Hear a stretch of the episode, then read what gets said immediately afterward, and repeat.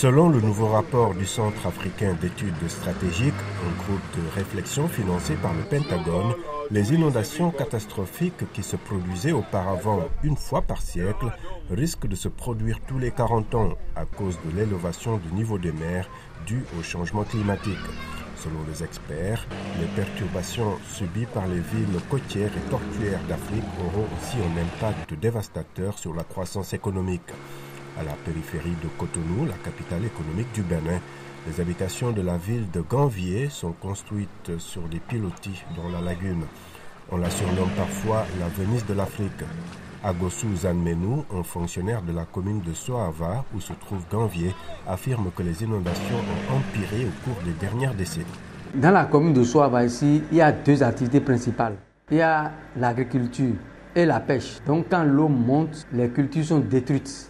Quand l'eau monte et les poissons d'espèces d'eau salée disparaissent. Donc, puisqu'ils ne sont pas propices à l'eau salée. L'effet sur la communauté a été dévastateur. Alexandre Bado, un autre résident de Ganvier, affirme que les inondations ont tué son bétail et que le niveau de l'eau a atteint environ 1,5 mètre, inondant sa maison, pourtant construite sur pilotis. Il dit connaître des parents dont les enfants sont morts noyés dans les inondations. Les communautés situées le long de la côte, autour des estuaires et des lagunes côtières comme Ganvier, seront les premières à subir les effets du changement climatique.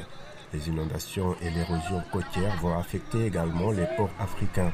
Les mesures prises sont insuffisantes selon des économistes comme Astrid Rosemary Longano-Haas. L'une des choses qui me choque, c'est le peu de financement pour soutenir ces villes en général en termes de construction d'infrastructures et de services, mais surtout